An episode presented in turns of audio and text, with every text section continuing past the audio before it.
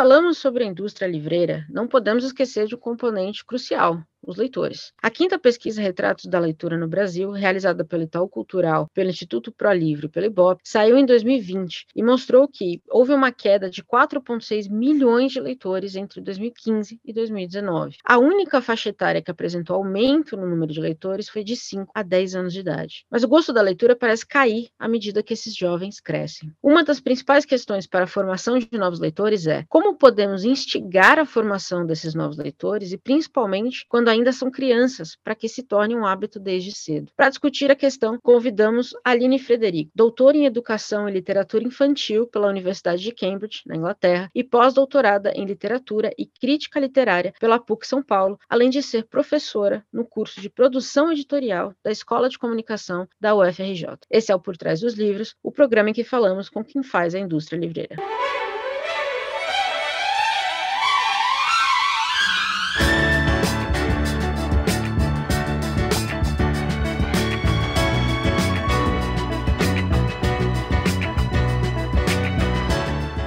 Doutora Aline, bem-vinda ao Rede Poderosa. Olá, muito obrigada pelo convite. Bom, vamos, vamos do começo. Como, como surgiu o seu interesse pela literatura infantil e essa matrix com literatura digital? Foram separados? Você já começou pensando nos dois juntos? Como que aconteceu esse tema na sua vida? Bom, eu sou formada em produção editorial, né, pela ECA USP, então o universo dos livros sempre foi parte da minha vida e eu sempre gostei muito das produções para criança, sempre fui apaixonada pelo livro ilustrado, em especial, né, que traz aquele diálogo entre design design, imagem e texto verbal, isso sempre me atraiu muito. Mas eu trabalhei muito tempo com mais com livros didáticos, não, não trabalhava tanto com literatura. E aí lá para no né, fim da década de 2000, 2008, 2007, né, a gente começou a ter que produzir conteúdos digitais. Não sei nem se a gente chamaria livros digitais, né, mas assim integrar vídeos, animações,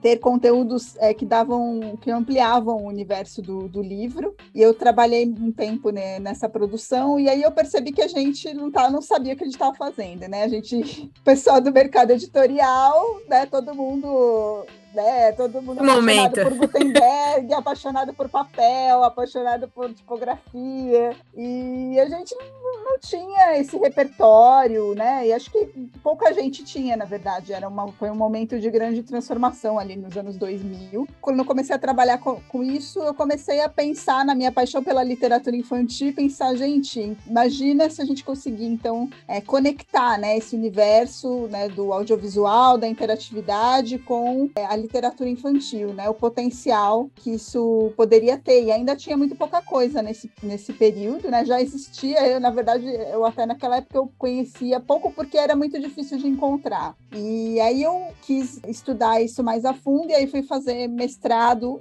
isso já ali no ano de 2012. E aí a gente já estava num outro momento, que já era o momento pós-iPad, com os aplicativos. Então a gente já, já viu uma grande transformação ali e já viu essa, essa literatura digital é, sendo produzida com maior volume mesmo. E aí eu me, me apaixonei por esse, por esse tema, pelas obras iniciais que estavam sendo publicadas e, e quis estudar isso mais a fundo. E aí eu fiz mestrado nessa área. E aí, desde o meu trabalho né, na, na editora, eu sempre tinha muita é, muita curiosidade, muitas dúvidas sobre processo de leitura. O leitor, efetivamente, o leitor, quando ele está diante né, da literatura, diante de um objeto estético, sendo livro ilustrado, ou no, caso aqui a, a, literatura infantil digital, os aplicativos literários, né? Como é esse processo? Como ocorre essa experiência estética? E aí no doutorado eu quis me aprofundar nisso, então eu trabalhei com, com crianças de quatro anos é, em leitura compartilhada com os pais, é, lendo essas obras de literatura digital. E aí foi foi um momento assim de, de, grande revelação assim no sentido de, de, a gente conseguir mesmo observar né, as diferenças no processo de leitura também as semelhanças o engajamento do leitor o prazer daquela leitura. Inclusive minha sobrinha de quatro anos chama Arya. A gente tava falando de, de, Game of Thrones por causa de Game of Thrones. E ela é uma leitorinha né? Ela não sabe ler ainda mas minha irmã lê muito para ela E ela gosta muito do objeto. Existe uma coisa que eu fiquei chocadíssima de descobrir, que é livros para criança no banho. Livros que, que leva, que conta a historinha no banho. É uma loucura. Então é livrinho que ela carrega para todo lado. Quando ela vai tomar banho, ela vai lá e pega da estantezinha dela o livro do banho. O objeto ainda tem um papel muito forte, né? Ou pelo menos minha irmã comentou comigo que muitos pediatras falam: olha, o objeto livro ainda é relevante. Ela precisa brincar com isso aqui para ela entender que isso aqui é uma história, mas também é um brinquedo, é divertido e tudo mais. Existe um mundo em que o livro físico pode ser substituído pelo digital? Eu não acredito, assim, nessa substituição, assim, eu acho que as pessoas que, que estudam de maneira séria a produção digital é, têm isso muito claro, que a gente não está falando de substituição, que a gente está falando de uma ampliação das possibilidades, a gente tem novas possibilidades, novos formatos, novas linguagens, mas a linguagem, né, o, o não é à toa que o códice, é, né, o, o, o, códice na, na cultura ocidental, ele está aí há mais ou menos dois mil anos, né, o, o códice começa a ser usado no, no Império Romano e ele continua até hoje. Ele é um formato genial, ele é um formato é, que funciona, ele é ergonômico, ele, ele tem, é, tem essa questão estética mesmo do toque, né, do passar das páginas. E isso foi sendo explorado ao longo da história da literatura como, como, uma, né, como uma materialidade que traz ali um potencial estético, narrativo. Né? Então, isso, isso é, é, continua, né? O digital vai trazer outras possibilidades, então, e outras materialidades também, né? Uma coisa que acho que é, muitas vezes a gente se confunde de pensar ah, o digital, né, é imaterial, não tem materialidade, né? A gente pode até pensar que o, o arquivo digital da obra digital, é, sim, é um arquivo é, digital, virtual, né? Mas é, é essa obra de literatura digital sempre vai estar tá num suporte material que é o dispositivo em que ele está sendo, que aquela obra está sendo lida. Né? E aí a gente tem uma diferença importante, né? Que o livro, o dispositivo é sempre, é, tem sempre as mesmas características e no, na obra digital depend, pode depender. Eu estou lendo no celular, você está lendo num tablet, outra pessoa está lendo no computador. Então essa materialidade se transforma, né? Mas aí a gente tem também outras relações com essa materialidade com o digital, né? Que é, acho que é uma coisa que eu me interessa muito na minha na pesquisa é a questão da gestualidade da leitura digital, né? Quem estuda a leitura sabe que uma criança, um bebê, né, que é exposto à leitura, com um aninho de idade, ele não sabe falar ainda, mas ele vai passar as páginas do livro, ele sabe a direção e ele vai balbuciar coisas como se ele estivesse lendo a história, né? Ele reproduz esses gestos, essa performance da leitura que ele observa os adultos fazendo para ele, né? E o digital, ele vai trazer outro repertório de gestos, né? Então isso é interessante e, e é legal que o digital ele permite essa exploração, né, de um novo repertório né? Então a gente pode passar o dedo na tela, a gente pode chacoalhar o dispositivo, a gente pode virar de ponta cabeça. Né? Então tem uma série de outros gestos que podem ser usados ali de forma significativa, né? De, uma, de forma poética, se estiverem bem integrados numa obra, né? Então é, é a gente tem uma outra, outras relações, né? Com essa materialidade do digital que é diferenciada. Eles se complementam, né? Você pode, Exatamente. você não vai poder cheirar o seu iPad, não que, né? Eu cheire livros, mas dizem por aí que tem gente que faz. Mas você não vai cheirar seu iPad, mas mas aí você pode pegar seu livrinho do banho, que minha irmã disse que é super cheirosinho o livrinho de criança. Olha lá, olha, olha todos os sentidos aí sendo usados. Exatamente. Experiência de leitura é sempre multissensorial, né? Assim, e acho que o livro impresso ele tem, tem essa questão, né? Dessa variedade de texturas, de cheiros. Mas eu vou te falar que também tem gente que, que passa a mão no seu iPadzinho ali, que compra uma capinha especial. Eu acho que essa relação afetiva a gente transfere para outros objetos. Nossa, é uma coisa Tô me sentindo atacada. Estou sentindo um ataque pessoal aqui. Chateada agora. Uma capinha diferente para cada momento. Dizem, é. não sei. Dizem, é, é, enfim, a gente vai descobrir. Não, eu, não mas, e, mas eu acho que isso é, é, absolutamente natural, né? A gente, né? O ser humano tem essa relação afetiva com os objetos, os objetos marcam a nossa história. Eu, eu, eu não sou aquela que troco de, de celular todo ano. Eu fico muitos anos com o celular e quando eu tenho que trocar, eu sempre fico chateada, porque daí o tamanho do celular não é o mesmo que eu tô acostumada e já mudou, agora tá maior a tela, eu gostava daquele pequenininho. Enfim, a gente se apega, né? A, a esses objetos, a, assim como se apega também aos diferentes tipos de livro, encadernações, etc. E as crianças também se apegam aos dispositivos quando elas começam a, a ler neles? Existe alguma, algum estudo sobre isso? Olha, não, não me lembro de um estudo específico sobre isso, mas assim, a, a, as observações que eu fiz na minha pesquisa é, mostram sim que, que as, as crianças, é, a, a, gente ainda está vivendo, né? Um, ainda o, o digital ainda tem uma magia de novidade para as crianças. A gente tem aquela, né, aquela expressão dos nativos digitais que é muito criticada pelos, pelos pesquisadores, né? É uma, uma expressão que, que diferenciaria né, as, as gerações que nasceram já dentro de uma cultura digital, das, das gerações anteriores, que seriam então os imigrantes, não teriam é, nascido naquele ambiente. Mas como pesquisadores, a gente vê que a realidade não é, não é bem assim. Né? A gente vai ter crianças hoje que têm pouco acesso à, tecnologia digital, é, e mesmo crianças que têm acesso também precisam de suporte, né? Não é uma coisa ó, automática. Você nasceu na cultura digital, você na... as pessoas têm essa impressão de que a criança nasce sabendo mexer no iPhone. Não é verdade, é que a criança está observando e tem muitas pessoas ao redor dela mexendo no iPhone. Então, é, ela aprende muito rapidamente. A gente está vendo essa revolução digital que não nasceu, né? Que não é um, entre aspas, nativo digital. Acho que nós três aqui somos da fase de, de ver a, a, a internet de escada chegando, né? Aí a tia ligava com a internet. Era, uma, era divertidíssimo, mais ou menos. Mas eu lembro muito dos medos que vinham junto com a, com a tecnologia, né? Então, meu pai tinha uma que era, ai, não dá para ficar nesse computador, tu vai fritar seu cérebro. Isso era muito comum ouvir. Ou seja, quando a gente passa isso para as crianças, eu imagino que também venham preocupações com essa questão de tempo de tela, de estar na frente de um dispositivo. Você acha que existem, existem alguma, algumas recomendações que, que os estudiosos estão fazendo para falar, ó, é, é legal usar uh, esse tablet ou que você quiser usar para ensinar seu filho a ler e tudo mais. E aqui estão algumas recomendações e alguns cuidados que são, também são importantes. Essas conversas andam em paralelo também? Com certeza, com certeza essas conversas são muito importantes. É, é né, o, a tecnologia digital ela, ela traz novos contextos para a leitura, que vem carregada por essa conectividade, pelo acesso à internet, que tem sim é, outras preocupações, tem perigos, né? É, uma criança pequena sozinha na internet não é algo recomendável. Né? Em relação ao tempo de tela, tem muito, muito debate né, sobre essa questão do tempo de tela. Inclusive, isso é uma das questões que eu mais escuto quando as pessoas se opõem à leitura, né, à, literatura digital, porque elas falam, ah, meu filho já passa muito tempo na tela. E é verdade que as crianças passam muito tempo na tela, mas infelizmente, muitas, muito poucas vezes as crianças estão é, lendo e estão lendo literatura né, na tela. Geralmente elas estão fazendo outras atividades e não, não cabe a mim também fazer um julgamento de valor é, das outras experiências digitais que as crianças podem ter, né? Mas a gente precisa, talvez, mais do que pensar é, nessa quantidade de horas, é pensar na, na, qualidade dos conteúdos, qualquer que seja o conteúdo que a criança está, tá, se é um conteúdo audiovisual, se é, um, uma, se é literário, é pensar na qualidade desses conteúdos, ter bom senso em relação a, ao tempo de tela é muito importante. E mais importante, é com, com criança mais jovem, ela precisa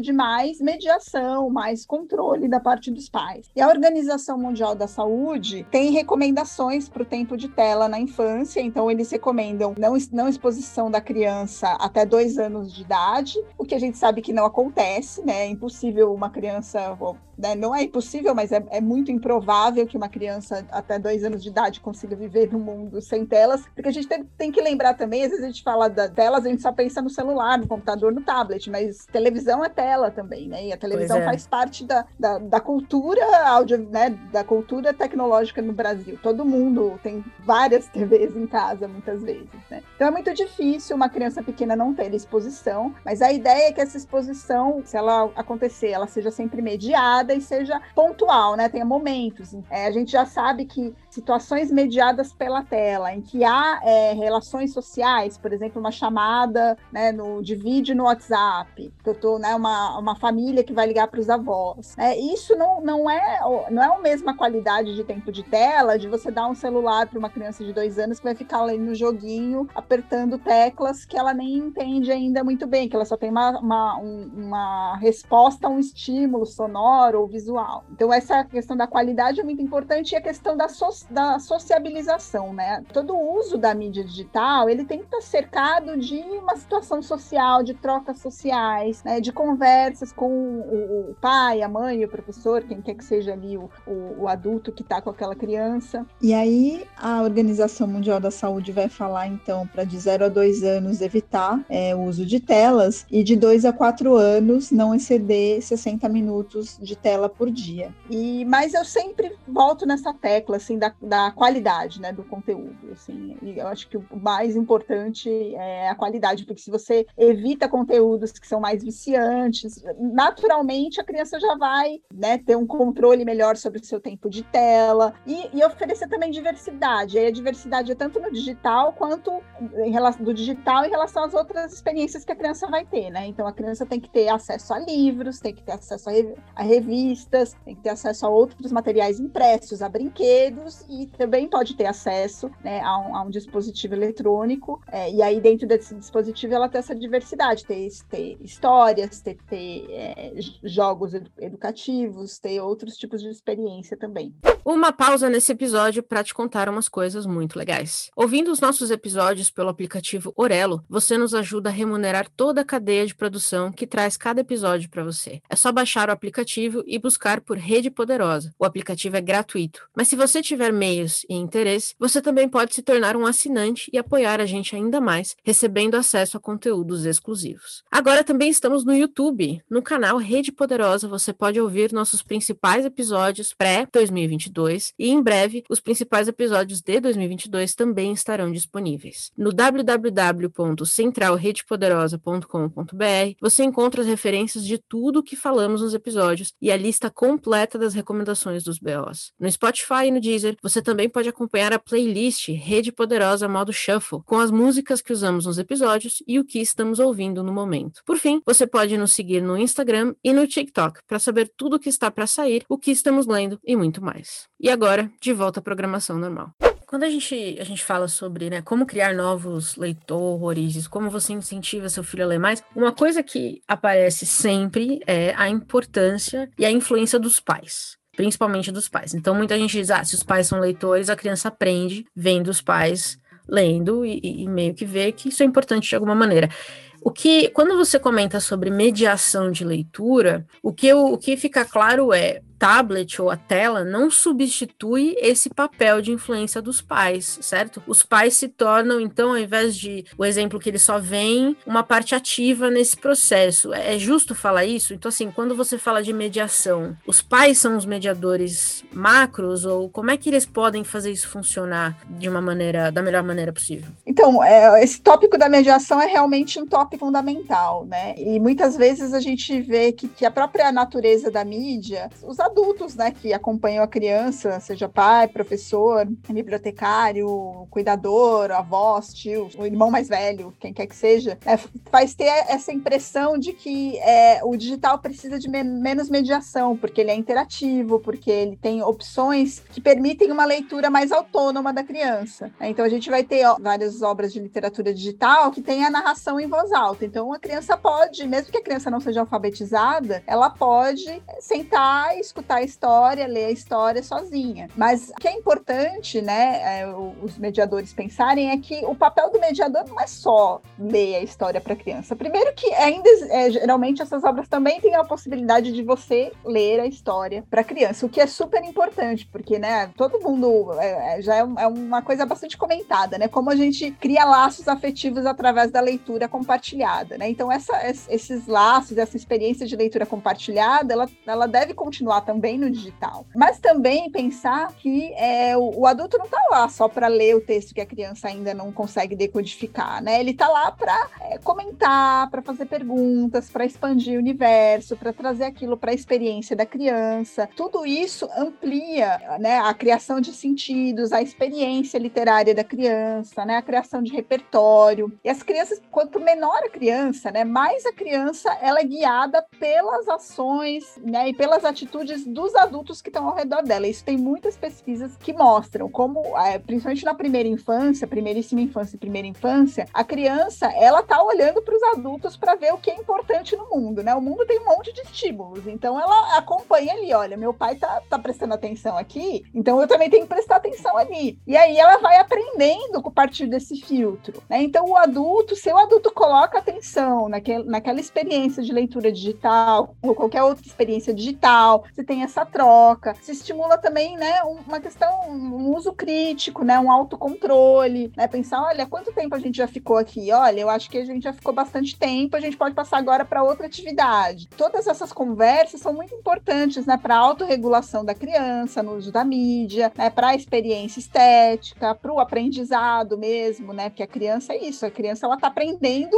com todas as experiências, é, para ela é, é, é, muito mais do que uma aula, né, do que se alguém ficasse ali falando para ela o que ela tem que aprender, ela não aprenderia, mas ela está aprendendo com a, com a vida, né. Então, é, o adulto tem, tem esse papel ali de estar tá acompanhando e estar tá mostrando ali o que é relevante, né? Então, é muito, muito importante que, que os adultos pensem nessa mediação. Né? E, e, claro, tem vários, várias eh, formas de mediação, né? Tem essa leitura compartilhada, tem também pensar que a mediação também é muitas vezes escolher os conteúdos, né? Fazer essa análise de qualidade, essa avaliação de qualidade, é, é também né, estruturar. Então, se eu tenho um dispositivo, eu estou com uma criança pequena, né, eu posso querer desligar a internet para se a criança por acaso sair do aplicativo, ela não vai cair no, né, no Facebook, no Instagram, que pode ter né, imagens que não são Sim. adequadas para o desenvolvimento dela. Então, tem vários cuidados ali. O mediador tem várias funções, mas eu ressalto de novo: a principal função do mediador é essa troca, esse carinho, essa conversa. Isso é o mais importante e é onde a criança aprende. Então, é, é, é muito importante as pessoas é, levarem isso em conta. O digital, a criança pode fazer sozinha e ela vai fazer se você deixar, mas ela vai aprender e vai tirar muito mais proveito daquilo. E você também, né, enquanto, enquanto ali o adulto que está ali, vai ter trocas muito mais memoráveis e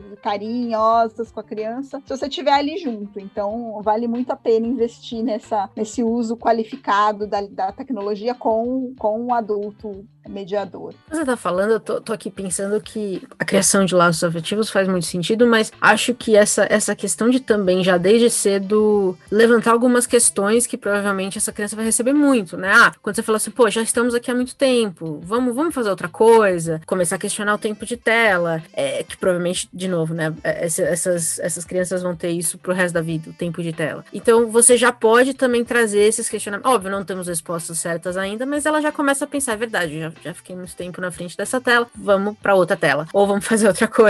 É interessante, você traz um combo de experiências, né? Nunca é só. É isso que é a beleza da literatura, na verdade, né? Exatamente, tá integrada com, com a vida, com a vida da criança, com as experiências da criança, e é muito importante né, ter essa, essa transição. As pesquisas mostram muito isso também, mostram muito que, que as crianças é isso, elas estão transitando, né, nas diferentes mídias, né, analógico, digital. Muitas vezes o digital acaba ganhando um certo destaque porque a gente a gente está muito exposto, né? Hoje em dia todo lugar que a gente vai tem telas, né? Então isso isso é efetivamente uma coisa para a gente ter em conta e para se preocupar. Então também de, de, oferecer, né? De ter também outros outros é, brinquedos, dispositivos, livros, né?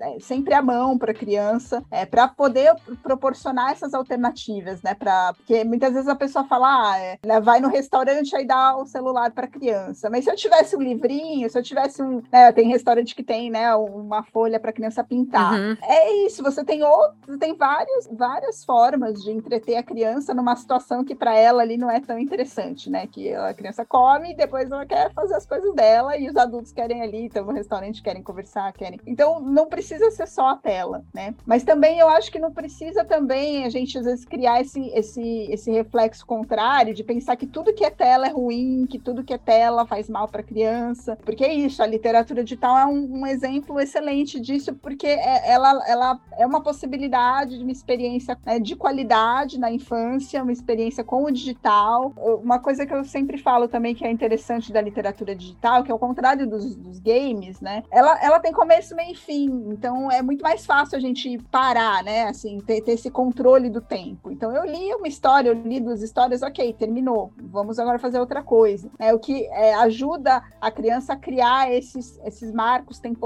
de que, olha, eu faço uma atividade, aí eu tenho que parar e fazer outra, eu não preciso ficar duas horas na frente da tela. E a literatura digital, inclusive, ajuda nesse sentido, porque ela, ela tem essa estrutura né, de uma história, né? E geralmente para crianças pequenas também são histórias curtas, então facilitam. Isso que você estava falando, né, do, de ajudar a criança a refletir sobre a experiência digital, né? Isso é fundamental, assim, por isso que a mediação também é tão importante, porque se você deixa só na mão da criança, ela, ela não tem esses parâmetros, né, para fazer essa autoavaliação. Né? Ela precisa, sim, da ajuda dos adultos para trazer esses critérios, falar, olha, já fiquei demais, ou olha, eu estou aqui há 15 minutos nesse aplicativo, será que não tem outro também, uma outra coisa que eu posso fazer? Mesmo dentro do dispositivo eu posso fazer outras coisas. Então é muito, muito importante essa, essas trocas, são muito importantes. É, faz todo sentido. E além dos pais, né, a gente está falando muito do trabalho dos pais e professores, talvez, mas para além desse, desse grupo de pessoas, então a gente vai olhar governos, escolas, organizações, os tios, o que, que essa, essa cadeia cadeia, vamos dizer assim, que vai além do, do quem está tão próximo da criança, pode fazer para ajudar, né, nesse acesso. Acesso acho que é uma questão muito importante, né, nem todo mundo vai poder ter um iPad em casa, mas para além disso, assim, existem algumas atividades, alguma, algum proje alguns projetos que possam ser apoiados hoje, novas ideias que precisam surgir lá de cima, sabe, lá do governo lá em Simão. Vocês chegaram a, você chegou a pensar às vezes assim, coisas que se começaram a ser feitas hoje, a gente vai ter toda uma geração de leitorzinhos no futuro? Olha, tem, é, infelizmente, a gente tem muita coisa que ainda precisa ser feita, né? Então, é, acho que em termos de políticas públicas, a gente precisa ter alguma, né, alguma política pública, né? A própria né, legislação do livro, da leitura, bibliotecas, que precisa estar tá, né, é, sendo implementada de forma mais sistemática, né, de cima para baixo, desde o governo federal. Mas também eu acho que é importante a gente incluir também, pensar nessa questão da leitura digital dentro das políticas públicas, né? Em termos de essa questão do acesso é muito importante, porque é isso, as crianças. É, hoje em dia é, é, o, né, o número de celulares no Brasil é muito, muito grande. Então, mesmo crianças né, das classes mais desfavorecidas têm acesso a um celular. Muitas vezes não vai ter internet, não vai ter dados, mas tem acesso a um dispositivo. Mas esse, esse dispositivo muitas vezes não é suficiente para a criança ter uma experiência de qualidade, para ter acesso às obras, conhecer as obras. Muitas vezes os pais não conhecem as obras. Então, a, a escola, e, e, né, e aí pensando na biblioteca pública, que eu gosto sempre de lembrar, tem um papel muito importante né, de, de, de dar o acesso, de permitir o acesso, de ter os dispositivos, né, de fazer um uso qualitativo, de, né, de propor experiências que envolvem né, o livro digital, mas também vão além né, do livro digital, que integram o livro digital com outras experiências. É, então, isso, isso tudo é muito importante. No, no, em termos do, do, né, de políticas públicas, acho que tem uma coisa também que muitas vezes a gente não fala, mas que eu acho muito importante, que é o incentivo, né, por meio de digitais a produção da literatura digital. A literatura digital, ela não encontrou, a, verdade é que ela não encontrou seu lugar no mercado editorial. Então, as editoras que produzem essas obras, elas não conseguem ganhar dinheiro com essas obras geralmente. É muito difícil, são produtos que são caros de ser produzidos e que, como tem muito pouca divulgação, né, se, se um aplicativo vendesse 100 mil, um milhão de downloads, seria excelente, mas isso não acontece porque as pessoas não conhecem acontece. Então, a gente está num momento ainda inicial em que precisa ter políticas públicas de incentivar a produção da literatura digital, né? Porque a gente está vendo, inclusive, o desaparecimento das obras. Né? Tem uma pesquisadora que chama Jaqueline Conte, que está fazendo doutorado lá em Coimbra, que ela, ela tem algum, algumas publicações nesse sentido. Ela fala da questão da evanescência do digital. É, o livro, né? O, o primeiro que o, o né, todo livro publicado vai, vai parar lá no depósito legal, tem uma cópia armazenada. O digital já começou na que não tem, não tem nenhuma cópia em nenhum lugar, só quem tem ali é quem baixou e o editor. A gente tem também um sistema complexo que é das lojas virtuais. Então, se, se eu produzir um aplicativo literário, aí eu vou lá, publico na loja da Apple, no Google Play, na Apple Store. É, aí, frequentemente, esses sistemas têm é, atualização. Então, né, fica lá aquele, eu como usuário, vem lá, ah, atualize seu sistema operacional. Para quem está produzindo, muitas vezes significa que a pessoa tem que fazer ajustes ajustes no seu aplicativo e republicar. Então imagina um livro que você tem que todo ano fazer uma pequena modificação e imprimir cópias novas dele. Então é mais ou menos isso que acontece. Que loucura! Então é um custo muito grande de manutenção para uma obra que vai vender muito pouco. Então as obras passam tempo, as editoras falam: olha, não está valendo mais a pena eu atualizar essa obra, e as obras simplesmente desaparecem. E a gente tem muitas obras, inclusive premiadas. A gente já teve um momento em que o prêmio Jabuti tinha uma categoria de livro infantil digital, que já não existe mais. Obras, inclusive, que foram premiadas no Jabuti em prêmios internacionais, hoje não estão mais disponíveis. Então a gente, na verdade, hoje a gente está quase que pior do que 10 anos atrás, porque tem menos obras, que muitas obras boas não estão mais disponíveis. Então a gente precisa muito de suporte para os produtores para manterem essa produção no ar. É, então é, eu acho que é um trabalho aí de políticas públicas muito importante que é, raramente é mencionado. raramente é mesmo. A gente entrevistou é. mais cedo aqui no, acho que em março a gente entrevistou a Nádia Camussa que fez um, um projeto de impressão da, do, do, livro de poemas dela por meio de um de um edital em, no, no Ceará. E foi muito legal a experiência. Ela, ela explicou como funciona e tudo mais. Mas assim, mesmo assim, a gente tá falando, acho que eram 12 mil reais, que dependendo do que você tá querendo fazer um livro digital, imagino, só pelo que você mencionou aqui agora, os custos devem exceder isso em muito, assim. Então, uma editora independente não iria investir nisso, né? Exatamente. E, e o que a gente tem hoje, principalmente, a gente tem as duas principais editoras hoje brasileiras, são editoras independentes, que é a Story Max e a editora Caixote, que são as principais que se mantiveram no mercado ao longo dos anos. E é isso, estão, assim, fazendo por amor à causa, é, porque tem muitas dificuldades, assim, né, de, de, de ter um retorno financeiro. Então, inclusive, diversificando, né, a editora Caixote está publicando agora muitos livros impressos, né, tem tido também um retorno bem, bem interessante, é, porque é muito difícil se manter só com a publicação digital, né, e, e é, é, isso, são equipes, é, né, multidisciplinares, né, a gente está falando, né, a gente pensa no tradicional, tem o autor o ilustrador, aí tem trilha sonora, tem narrador, tem gravação de som, né, tem é, programador, né, design de interface, a gente está falando ali de uma, tem uma, uma complexidade na produção, né, então para você fazer uma obra bem feita, como essas editoras estão fazendo, tem um investimento significativo ali, né, e elas precisam ter um suporte, então, para continuar produzindo. Justo. Para os pais que nos ouvem e que querem, né, começar essa jornada do, das crianças na literatura digital, por onde começa? O que, que você recomenda?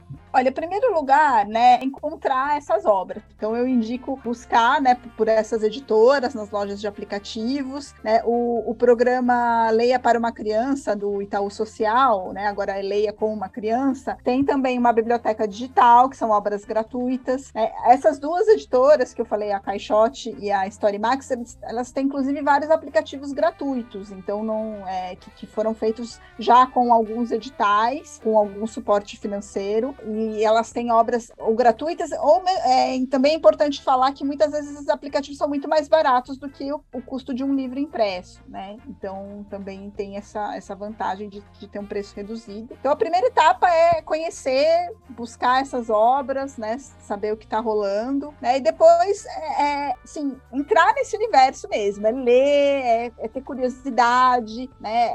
Uma das principais questões da mediação da literatura é que o mediador ele tem que que gostar daquilo que ele está fazendo. Ele tem que, ele tem que ter lido a obra várias vezes, ele tem que entender ali como funciona. E aí, a partir dessa experiência, né, de se apropriar da obra, ele vai então levar essa obra, né, pro, pro, pro seu filho, de acordo com os interesses da criança, de, de acordo com os interesses dos pais também, do educador. E depois, é, nesse momento da leitura, né, ter essa participação ativa, ter essa troca, fazer perguntas, né, conectar com o mundo do leitor. E depois também, quando né, quando já terminou essa experiência, também né, trazer de novo essa experiência, né, comparar, olha, agora a gente está lendo um livro impresso, né, qual que é a diferença, o que, que você achou, qual que você prefere. Eu até tive uma experiência numa, estou fazendo um projeto numa escola pública aqui do Rio de Janeiro e a gente fez uma, uma votação na semana passada, a gente é, leu um livro impresso, um audiolivro e um livro digital, né, e foi unanimidade, todo mundo queria ler mais livros do tablet.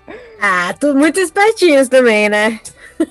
Exatamente, não, mas é, é, isso, as crianças ficam muito encantadas, assim, tem um encantamento, né, com a animação, com o som, né, com a questão de tocar na tela, participar, então é, é isso, assim, eu acho que vale a pena você, enquanto pai, educador, é, proporcionar essa experiência, ampliar o universo da criança em relação à literatura, né, com outros tipos de obra, né, não substituindo, como eu falei lá no começo, mas trazendo novas possibilidades, e, e, e falo isso também, inclusive, em relação ao audiolivro, né, podcasts, é, outro, outros conteúdos também, né, o conteúdo digital não é só também o livro interativo, tem outro, outros formatos também super interessantes que tem outros potenciais para serem explorados também. E serve para os adultos também, né, que eu conheço Exatamente. um monte de gente que não lê e-book ou não ouve audiobook por puro preconceito, já eu sempre li físico, ué, a experiência é outra, é outra coisa, realmente, mas às vezes tem livros que você experimenta de um jeito completamente diferente e melhor em outras plataformas, é justo. É, exatamente. Eu, eu, é, eu tenho, assim, as minhas preferências. Tem tipos de livros que eu prefiro no audiolivro, tem tipos de, de textos é. que, que, eu leio o, o e-book, tem outros que, mesmo que é um PDF, né, artigo científico, eu sempre imprimo, porque eu gosto de fazer minhas anotações e acho mais fácil de navegar, e eu tenho aquela minha pilha lá de artigos impressos. É, né, meio contrassenso, estudo literatura digital e fico imprimindo artigo, mas cada um tem que achar o que, o que é funciona. Isso. É isso. É, cada um tem que é o que você falou. É, é um complemento. Pra... Ninguém falou para eliminar um ou outro. É, exatamente. Pois muito bem, para a gente fechar, conta para a gente um pouquinho sobre o curso que você tem disponível agora na plataforma do, do Itaú Social. Sim, com certeza. Então, bom, a gente convida né, os educadores a entrarem no, no Polo, é, que é a plataforma de cursos do, do Itaú Social. Eu e a, a professora Gisele Lima, da, da Federal da Bahia, desenvolvemos esse curso, com também a consultoria de vários outros pesquisadores de professores, bibliotecários. É um curso fazendo essa introdução é, do trabalho de mediação da literatura digital. Então, vai ressaltar ali quais são os papéis do mediador, vai trazer ideias de atividades para fazer é, com a criança, vai pensar também nas diferenças de mediação, né? Se eu estou em casa, se eu estou na biblioteca, se eu estou na escola, são contextos diferentes. Né? Então, é, a gente né, fez um conteúdo bastante acessível, tá, tá bem, bem interessante. O, o, né, o Itaú também fez um trabalho muito legal legal ali de fazer um conteúdo interativo, um, também um conteúdo é, multimídia, né? Não, tá, não é só textão, assim. Então tem vídeo, tem, tem elementos interativos, imagens. E esse conteúdo é, então, né, para né, trazer assim, essas ideias iniciais, né? De como eu posso fazer essa mediação, para que, que serve a mediação, qual a importância da literatura digital. Então, tudo isso está lá no curso. O curso é, é gratuito, né? Só precisa se, se cadastrar na plataforma. É, e vem também com um complemento que é a matriz de critérios de avaliação e seleção. Então, essa matriz é um documento, traz também é, uma série de critérios para o mediador levar em conta na hora de selecionar a obra, né? Como muitas vezes a pessoa não está acostumada com esse tipo de obra e fala, ah, mas como que eu sei se a obra é, tem qualidade, não tem qualidade, né? E aí a gente pensa a qualidade em três aspectos, né? A qualidade literária, mas também a qualidade no acesso, pensando nessas questões de segurança, né? E de acessibilidade e a qualidade de execução. Então, a execução técnica do trabalho. Então, tem ali uma série de critérios para ajudar o mediador a fazer essa avaliação. Então, tudo isso está lá no, no, material, então tá, tá bem completo. É curto, mas ao mesmo tempo acho que cobre uma série de, de conteúdos interessantes. Então, espero que, que, que os ouvintes do podcast vão é, lá acessar o conteúdo. Muito bom. Doutora Aline, é um prazer falar sobre a formação de novos leitorzinhos. É um dos meus assuntos preferidos do mundo e acho que faltava essa pegadinha do digital, como é que a gente engaja esse pessoalzinho que tá vindo aí, já manjando de tanta coisa, os nativos digitais, que o povo não gosta, mas eu acho que tá explicado. Muito obrigada, viu, por participar aqui com a gente e nos vemos no próximo, quem sabe. Obrigada, eu agradeço também o convite, obrigada pela oportunidade e parabéns aí pelo trabalho no podcast.